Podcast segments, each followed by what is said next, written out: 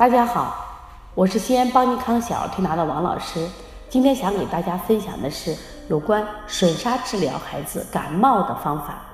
当孩子有病的时候呢，家长总是希望用药就用针把病情赶紧压下去。其实这个思路是不正确的。我们每个人人体啊有强大的自我修复力和自愈能力。当孩子身体有病的时候，我们应该用的方法去激发他的自愈力和修复体系，而不应该是打压。那么吮杀就是一种非常好的方法。吮杀就是妈妈用自己的嘴唇去亲吻孩子的某些部位，那么让他体内的邪去出去，孩子的病情就好了。在做这个的时候呢，因为孩子以为是妈妈在给孩子做游戏，所以他不紧张不胆怯。那么今天介绍两个穴位，一个是大椎穴，一个是肺腧穴。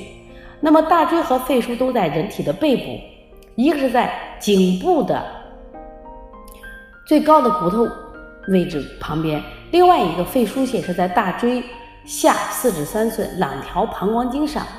那这两个穴位呢，在治疗感冒咳嗽时候呢，用吮砂的方法效果特别好。妈妈呢找到穴位以后呢，就不停的用嘴巴来吸引这两个、这三个地方，因为肺腧是两个穴位。那么你会发现呢，出现一口一口的红色沙痕，你不要紧张，这实际上就是孩子排毒的表现，同时把体内的热也泄出来。这个沙痕一般在五到七日内就退却了。